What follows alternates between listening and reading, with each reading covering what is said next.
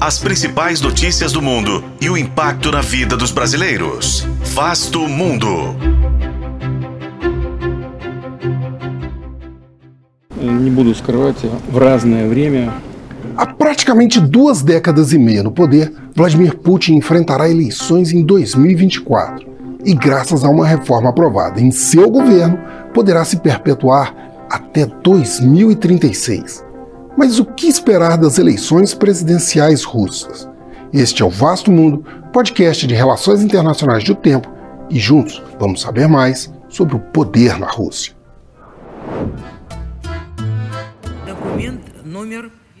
Entre os grandes temas que devem ser observados em 2024, seguramente está a eleição na Rússia.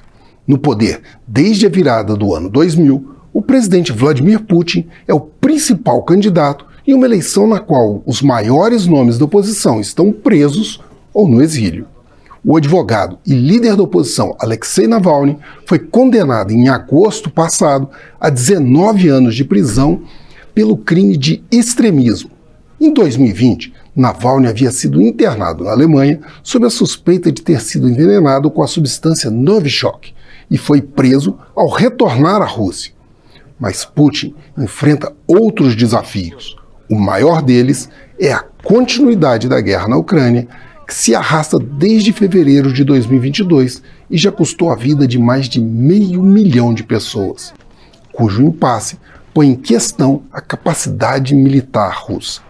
Alvo de sanções internacionais, a Rússia vê a inflação crescer de 2% em abril para 7,5% em novembro, ao mesmo tempo que busca aumentar as suas receitas internacionais com acordos para a redução da produção de petróleo em parceria com a Arábia Saudita, uma medida que rendeu mais de 11 bilhões de dólares no fim do ano passado. Mesmo nesse cenário, a popularidade de Putin é elevada com aprovação por 8 em cada 10 russos, o que lhe dá uma enorme vantagem na eleição prevista para março.